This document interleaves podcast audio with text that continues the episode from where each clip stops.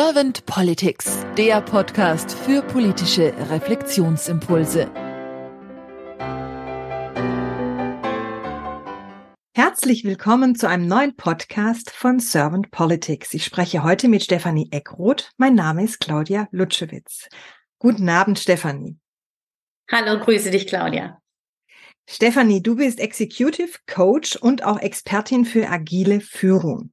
Hm? Und dann bist du auch noch Geschäftsführerin und Gründerin der Coaching-Gesellschaft und Gründerin der Zukunftsgesellschaft und last but not least Gründerin von Future Minds. Future Minds ist eine Bewegung, die Persönlichkeitsentwicklung mehr ins Zentrum von Politik und Gesellschaft rücken möchte. Und daher bin ich jetzt mal sehr gespannt auf deine Antworten zu meinen Fragen. Stephanie, wenn du an die Aufgabe von Politik denkst, ja das mal so reflektierst. Was ist für dich die Aufgabe von Politik? Zunächst mal ist, ähm, hat Politik meines Erachtens natürlich die Aufgabe, äh, tatsächlich einfach die, äh, die nationalen Interessen, also und auch natürlich die regionalen Interessen, äh, jetzt unabhängig davon, auf welche Ebene man guckt, zu bündeln und auch zu erledigen, sozusagen ganz handfest. Ne? Also ähm, einfach äh, unsere politischen Geschäfte ähm, äh, in die Hand zu nehmen und ähm, die Alltagspolitik äh, voranzutreiben. Das ist das eine und das bezieht sich ja auf alle Themen, die Politik eben in der Hand hält, äh, auf, also einfach der gesetzliche Auftrag.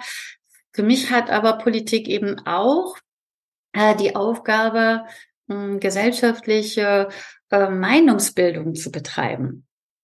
Ähm, und, und dafür ja, einfach sich darüber Gedanken zu machen, wie man die immer weiter konstruktiv so ähm, entwickeln kann, dass die Komplexität der heutigen Probleme, Herausforderungen, Krisen, Themen, die Politik zu bewegen hat, dass die für die Bevölkerung nachvollziehbar wird, dass sie sich, ähm, dass sie weiß, wie sie sich da einbringen kann und dass sie, ähm, ja, dass sie daran auch Teilhabe haben kann. Und das ist bei der Komplexität der Themen, die ähm, ja mittlerweile eben nicht mehr national sind, sondern häufig auch vielfach global, einfach eine sehr anspruchsvolle Aufgabe, finde ich. Du hast es jetzt schon angesprochen, dass diese Aufgabe nicht nur komplex ist, sondern auch sehr anspruchsvoll oder mhm. vielleicht auch gerade deswegen anspruchsvoll ist. Mhm. Was hast du denn sonst noch so für Wahrnehmungen zur Politik, wie sie momentan gelebt und erlebt wird? Das ist gar nicht so einfach, weil meine Wahrnehmung von Politik ist ja vielfach medial geprägt.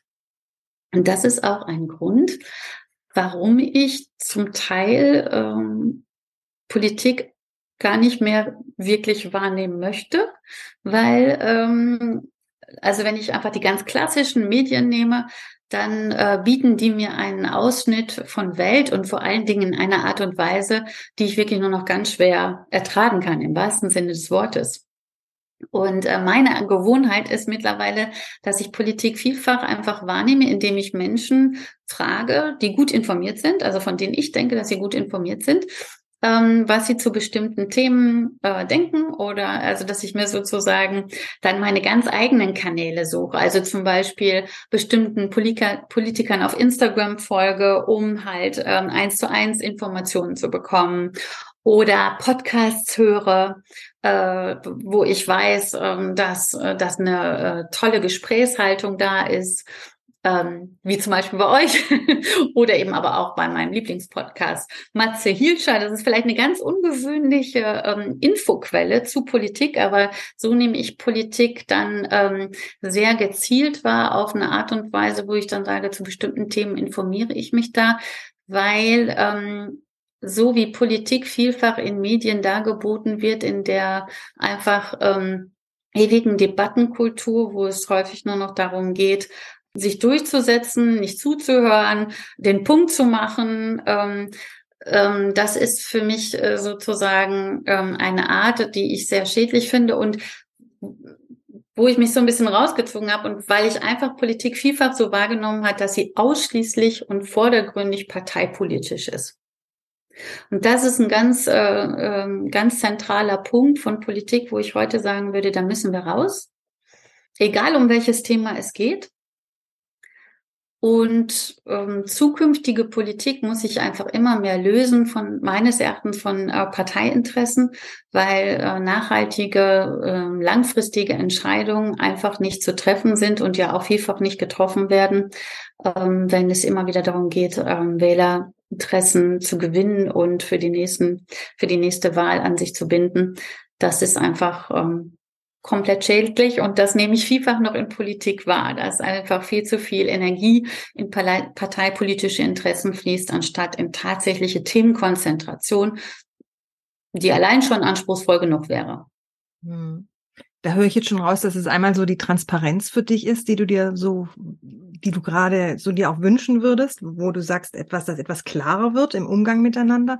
Und ich höre auch so raus, dass diese, dieses Farbendenken in der Politik, also weil jede Partei ja ihre Farbe hat, dass das nicht so förderlich ist und vielleicht auch der Fraktionszwang manchmal. Ja, Absolut, genau. Ja, also das finde ich ganz grundsätzlich schädlich und ähm, das ist ein zentraler Punkt, wo ich denke, also ich bin ja voll überzeugt davon, ähm, dass unsere Demokratie eine der besten, zumindest Startformen zurzeit ist. Aber ähm, ähm, an diesem Punkt würde ich sagen, da brauchen wir dringend äh, Weiterentwicklung, dass wir irgendwelche Mechanismen entwickeln, die ähm, unsere Staatsform sozusagen so weiterentwickelt, dass sie aus dem Parteiendenken herausführt. Ganz allmählich. Das geht natürlich nicht Schlag auf Schlag, das ist schon klar.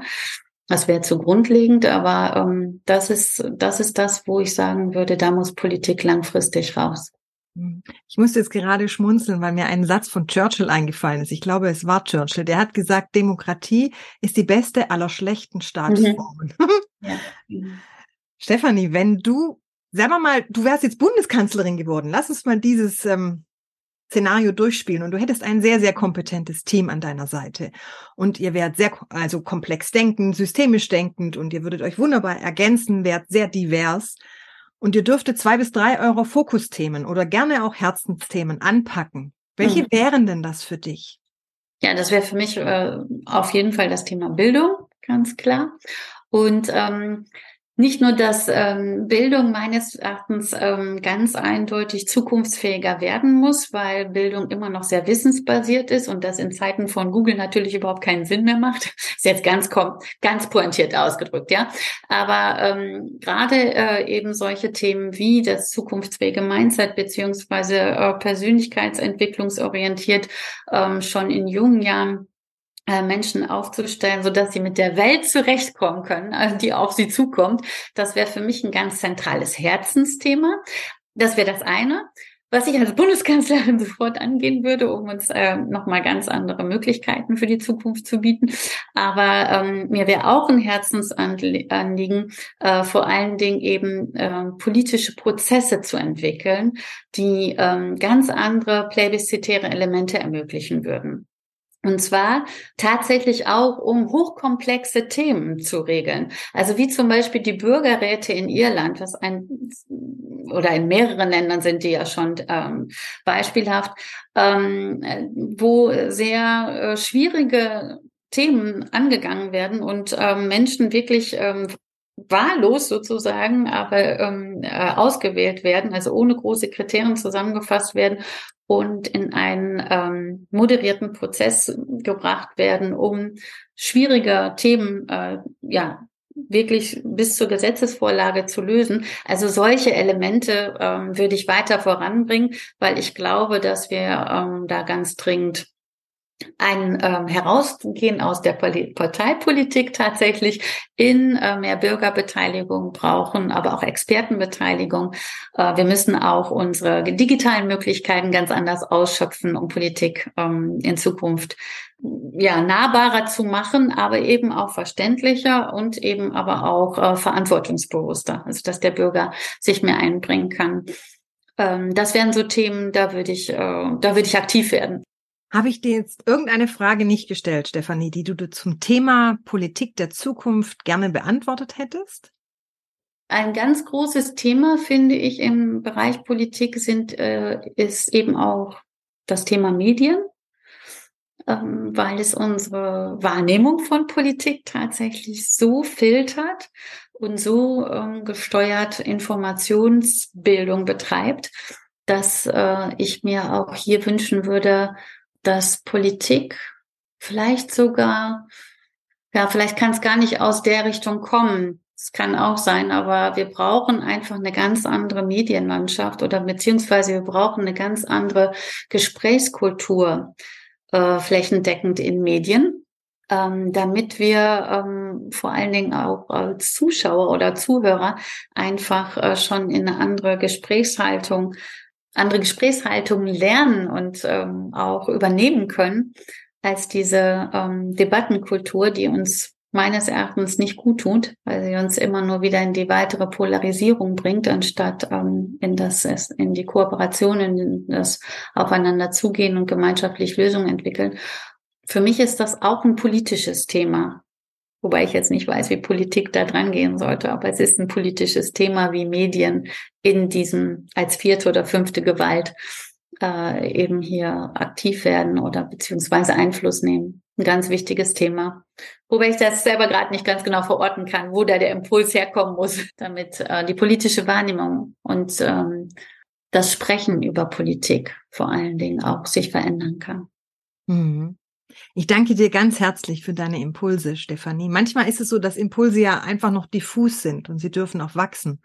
Und je nachdem, wie wir sie bewässern, desto besser gedeihen sie. Deswegen ja auch dieser Podcast. Ich danke dir ganz herzlich, Stefanie, und wünsche dir jetzt noch einen schönen Abend und sag einfach mal bis bald.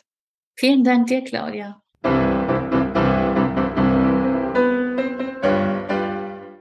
Servant Politics gibt's auf Spotify, Apple Podcasts und überall, wo es Podcasts gibt. Abonniert uns gerne und hinterlasst uns eine Bewertung. Servant Politics, der Podcast für politische Reflexionsimpulse.